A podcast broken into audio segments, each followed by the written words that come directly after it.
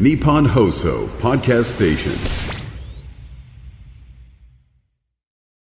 今週は東京都医師会理事で阿佐ヶ谷にあります川北総合病院理事長補佐。心臓血管外科医の新井悟さんをお迎えしまして今週前半は大動脈解離について伺っております、えー昨日ねまずこの病気のあらましというところのお話で大動脈の血管の壁が裂けた状態解離した症状、えーそこに、まあ、壁の中に血液が入っていくという病気だというお話がありました。で改めてになるんですけれどもこれ原因というのはどういったことが考えられるんでしょうか？はい、この大動脈解離の原因リスク因子とはい。言っていいと思いますけども、それにはあ高血圧、はい。動脈硬化。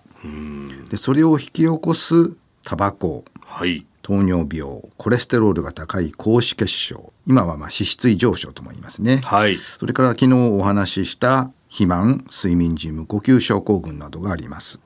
また、えー一部の方はですね、はい。あの遺伝ですね。遺伝。ええーマルファン症候群という症候群があるんですけどもそういう血管の壁がですねはい。もともと生まれつき脆いというそういうう先天性の病気があるんですけどもそれも原因になりますね。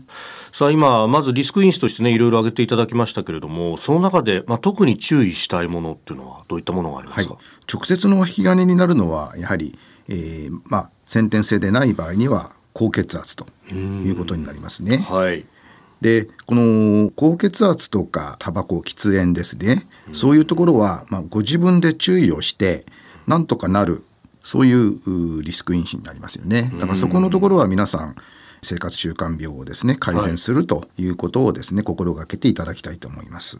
これ乖離が起こる前前兆あるいは自覚症状っていうのは何かあるんですか？はい、これはですね前兆というのは残念ながらないんですね。で血管が裂けた時点で突然痛みが出るというこういうう病気です。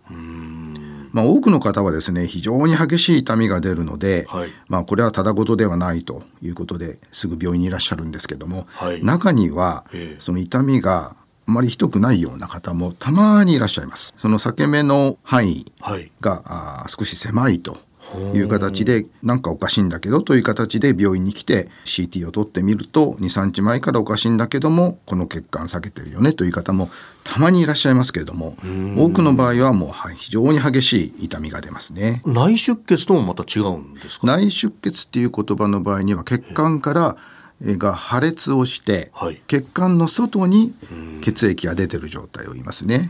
でこの大動脈解離というのは血管の外ではなくて壁の中に血液が回る。鉄砲で言うとですね、はい二連式の鉄砲で重心が2つつながってるのがありますよね。あーああいうのをああいう断面を想像してもらうといいと思いますね。本来の血液の流れている、う血管の中とその外側にもう一つ血液の流れができちゃう。流れができちゃってるというそういう形ですね。はあ、これって激しい痛みがまず来るということですが他に何か症状出たりしますか？はい、えーこの続発性の症状というかですね、はい。その血管が裂けたことによって、ええ。ー引き続いて起こる症状というのはその本来流れるべき血管の大動脈の枝がの流れですね血液の流れが悪くなると。ういんうこういうことがあります。そうすると場所によってその流れが阻害されたところに症状が出るとそうですね。ですから、えー首の血管が巻き込まれてしまうと、はい。脳梗塞とかですね失神が起きますし、はい。それから実は心臓の近くには、はい。冠動脈というえ、え。ーまあ、狭心症を起こす血管ですよね。